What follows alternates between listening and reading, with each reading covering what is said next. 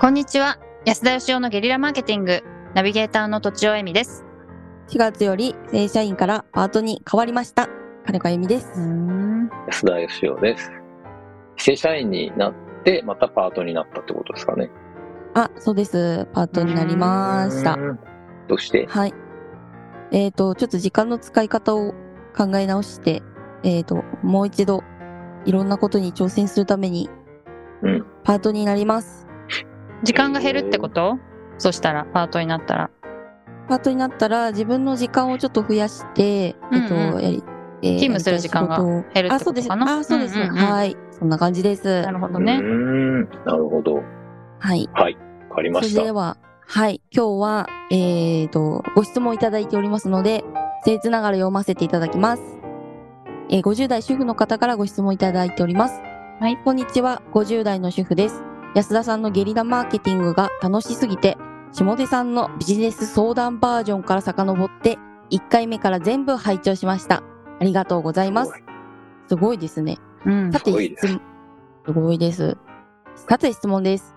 人の運命って決まっていると思われますかそれとも運命はきな決まっていないなくて自分で作っていいくものでしょうかちなみに、決まっているとすれば、何をしてもうまくいかない時期があるとか、動きたいのにどうしても動き出せず、自分では、えー抗えない何かがあるなどが考えられます。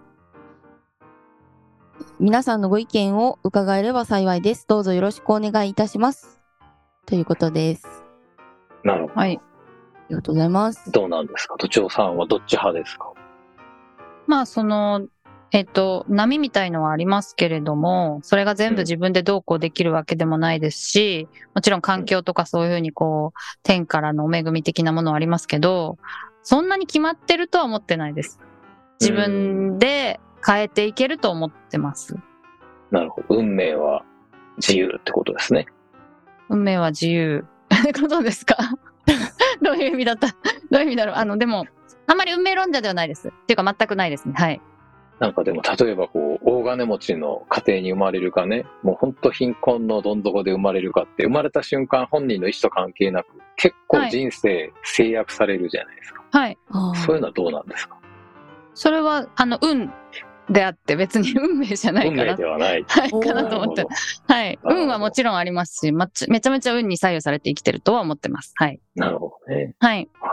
どう難しいですか金子さんは、いや、私は結構運命論者でして、ほうほううん、あの、なんか結構運命ってあるのかなとか思ったりはししてますけど、えっ、と、まあ、自分でも変えられるとも思いますし、なんか、だけど、ああ、これってなんか、あーなんか決まってたんかなとかって思った方が、なんかちょっと楽な時もあったりししたりして、うんうん。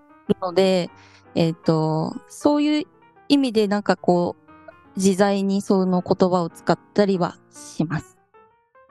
なんか自分のいいように使っちゃったりする時があります。うんうん。うん。あ、そうですね。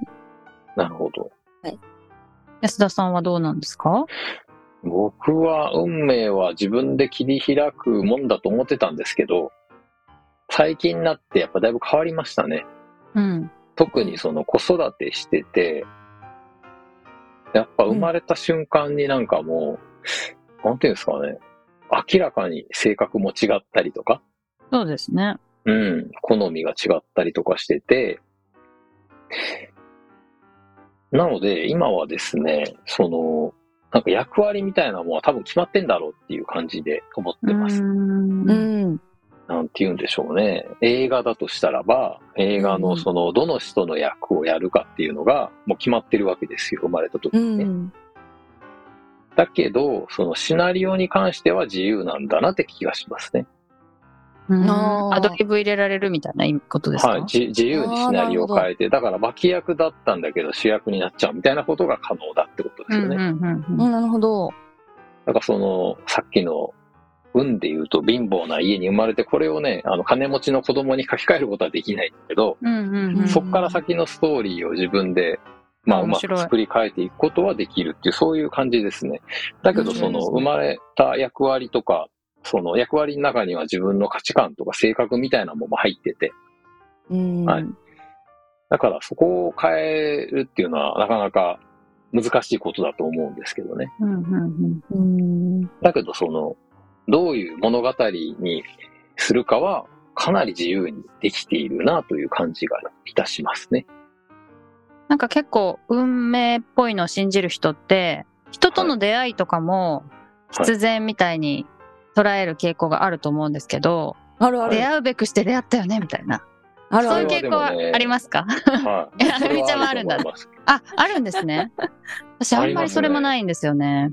はあうーん僕は完完璧にそこはありますね。あ、じゃあ結構やっぱ運命をを感じていらっしゃるんですね、そういうところに。そのね、だからどちらかというと役割の中に入ってる気がします、それは。ほうほうんう、シナリオを変えても、シナリオ出会うそ、そ出会う部分はい。はそんなに変わんないかもみたいなことですか。はいだからそのへー自分にとっての,、あの役割、相手の役割の人、例えば兄弟とかね、親友とかね、なんかやたらトラブルを持ち込んでくる人とか、そういう役割がいて、自分の人生の中に。ああー。自分が誰かのそういう役割の場合もあるし、はいはいはい。誰かが自分のそういう役割の場合もあるし。だからね、こう、その遠い近いっていうのはあると思うんですね、関係性って。だけうどん結構近いところにいる人に関しては、決まってると思いますね。偶然こんなことが起こるわけがないよなっていうことがやっぱり、これだけ長いで生きてると感じますね。じゃあ私たちのこの出会いも必然だったというか、こう定めそられれてたはい多とい分う。偶然、偶 然。なんでなんでいや、失礼です よ。失礼です。そうですか。なるほうど、んなるほど。なんか本当避けようとしても、どうしてもこう、あの、出会うもんとかね、なるほど、なるほあど。りますよね。ただそれうをんそのどう生かすかとかね、その人の出会いを何に変えるかっていうのはシナリオの部分なんだと思いますけど。割となんかタイムリープみたいなイメージですかね。タイムリープものってご存知ですかはい、はい知っはてい。ます。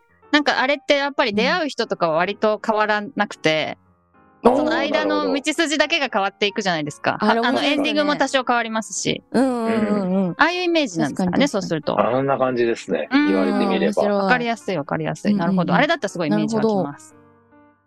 あれはどうやっても、何やっても出会う人には出会います もんね。そう、そうなんです。確かに確かに。うんうん。うんうん何をしてもうまくいかない時とか、なんか結構うまくいく時とかっていうのは、どちらかというとなんかその運命っていう感じではないですよね、確かにね。その波みたいなものはあって、そうですよね。多分これは誰にでもあって、うん。はい。うん運命だから何をしてそもっうまくいかないっていうわけじゃないと思います。うんそういう時期なんだなっていうか、なんか、むしろ頑張り時というか、はい。なるほど。そういう感じですよね。いい時のために今頑張っとくみたいな、そうですね。うん、感じがします。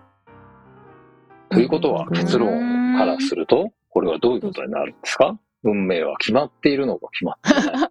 これはあの、お互いの考え方じゃダメなんですかうんどう思まわあれますし死んだら多分はっきりするでしょうけど、うんうん。誰にもわかんないですね、それ。でもわかんないかもしれ ない。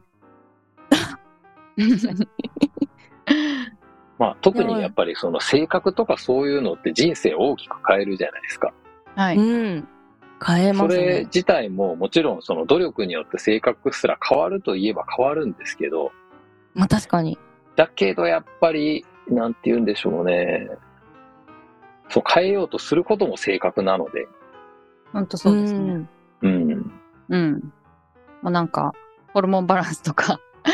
はいなんかポジティブなことを受けやすいとか、ネガティブに傾向になりやすいとか、まあ、やっぱある程度、遺伝子レベルで決まってるような気がしますね。はいはいはい。確なんかかに。だからその、すごいこう、なんて言うんでしょうね。ちょっとネガティブな人が、ものすごいポジティブに性格を変えるとかっていうことを別にやる必要がないんじゃないのかなって気がします。僕はうんうん。それよりは、そのネガティブなんだけど、人生がこんなにネガティブによって大成功したみたいなシナリオを勝手に作っちゃえばいいと思うんですね。うんうんうん。シナリオは作れると。いいですね。はい。だから自分の中の役割とかは受け入れつつ、シナリオを好き勝手に書き換えるっていうですね、それが私のおすすめでしょうかね。はい。いいなるほと思どい。ます。うん。うんまとめてしまいましたが、これではいありがとう問ござ題いなまいすでしょうか。はい。ということで、じゃあ本日は以上です。ありがとうございます。ありがとあうりございまがとうしございまたし。た。本日も番組をお聞きいただきありがとうございました私たち3人でギブの実験室というオンラインサロンを始めることにしましたキャンプファイヤーファンクラブというサービスで募集をしていますので参加したい方はキャンプファイヤーで検索するか境目研究家安田義雄のホームページ安田義雄 .com からお申し込みください来週もお楽しみに